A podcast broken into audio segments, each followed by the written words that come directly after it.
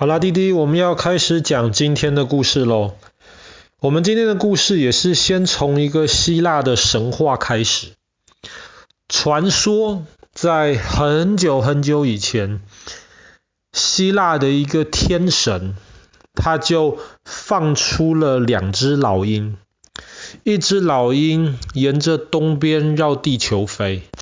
另一只老鹰沿着西边绕地球飞。结果这两只老鹰往反方向飞飞飞的时候，他们最后飞到了同一个地方。那个地方就是今天希腊一个很重要的一个观光城市，叫做德尔菲。那因为这两只老鹰往反方向飞，不过在德尔菲这个地方相聚在一起，所以当时希腊人就认为德尔菲是世界的中心。他们当时就在德尔菲立了一根柱子，然后就说这个地方是这个世界的肚脐，肚脐就是我们身上在我们中心的这个地方。后来呢，希腊神话里面有一个太阳神叫做阿波罗，那么这个阿波罗太阳神呢，他看上了德尔菲这个地方，他觉得我好喜欢这个地方哦，他要把这个地方抢过来。当时德尔菲这个地方有一条大蟒蛇，阿波罗就击败了这条大蟒蛇，住在那个地方。然后他当时就用海豚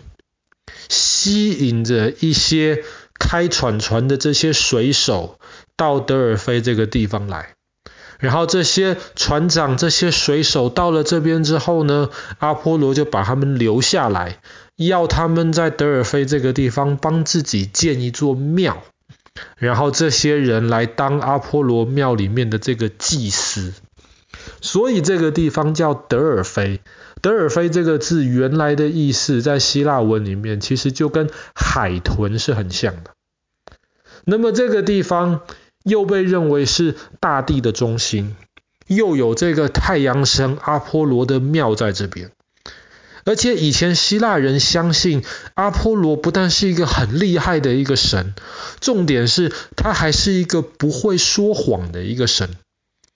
所以呢，当时希腊各个大大小小的城市里面就有很多人，当他们比方说生命当中要做一些重大的决定，比方说今天我该不该出去打仗，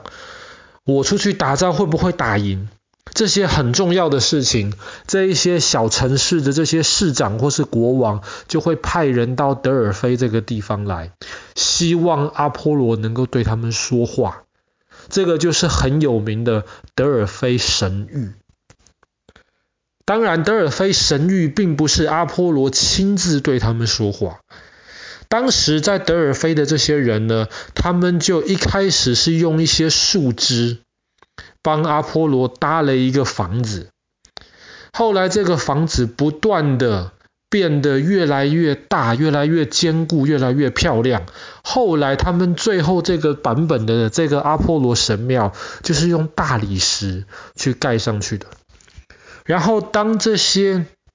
不同的人要来寻求阿波罗的这个德尔菲神諭的时候呢，他们就要进到这个阿波罗的神庙里面去。然后在神庙的最里面的地方，会有一个人穿着那种女孩子的那个衣服，然后他会坐在那个地方。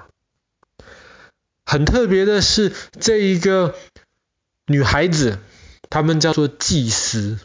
这个女祭司她坐着这个地方呢，地底下会不断的喷出气来。那有人要寻求阿波罗神谕的话呢，他就要对着这个地底下喷出来的气，他们认为是阿波罗在下面喷气，大声要问的问题。这个时候呢，那个女祭司她就会好像有一点昏昏沉沉的，好像半睡半醒的，她就会嘴巴讲出一些话，这些话你是听不懂的。因为这些话，他们相信是阿波罗的神谕，这个是神明说的话，老百姓是听不懂的。这个时候，女祭司旁边就会有另一个祭司帮助你，把这个女祭司讲出来的神谕翻译成老百姓可以听得懂的话。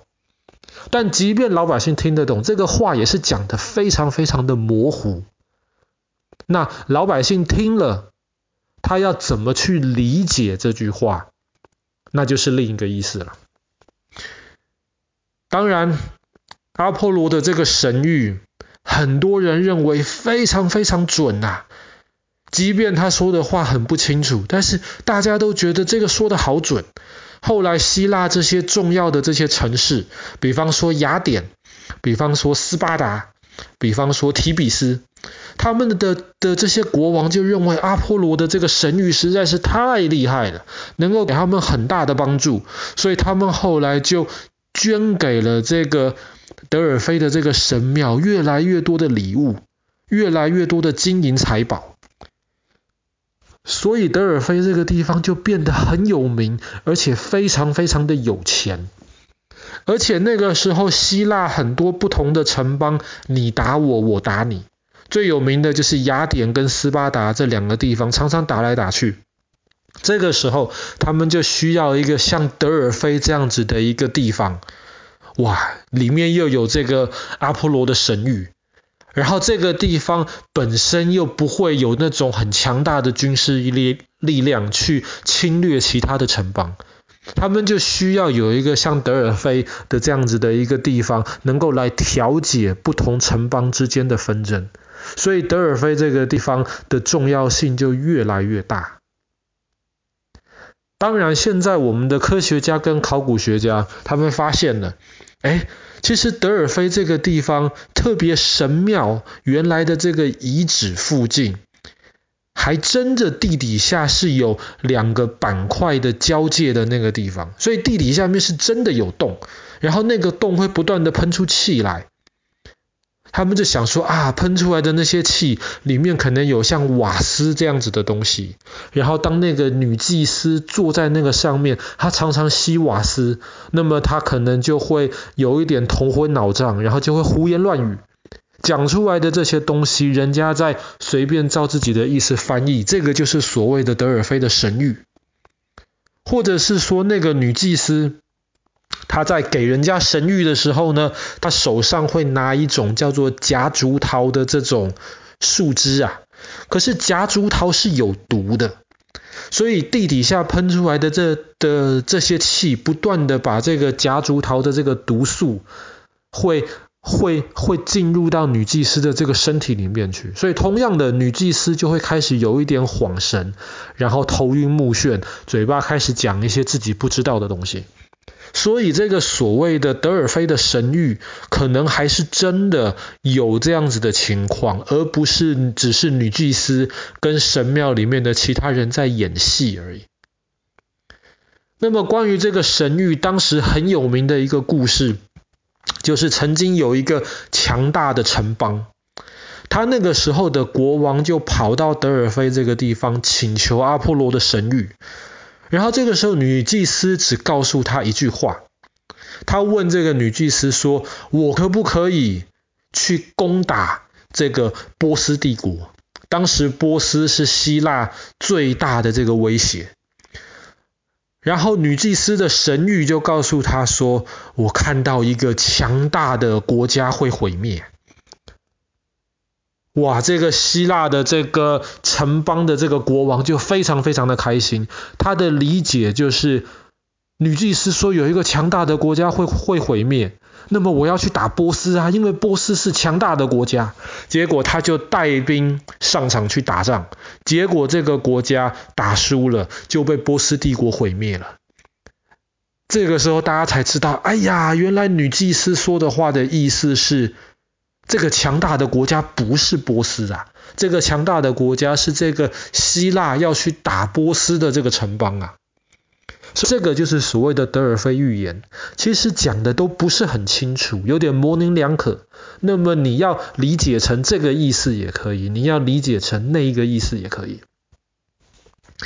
但是德尔菲这个地方呢，虽然当时非常的富有，当时这个阿波罗的神庙。还有很多其他的剧场以及运动场，可是后来这个地方发生了大地震，像爸爸刚刚提到的嘛，这个神庙的地底喷出瓦斯来的，代表地底下的这个活动很频繁。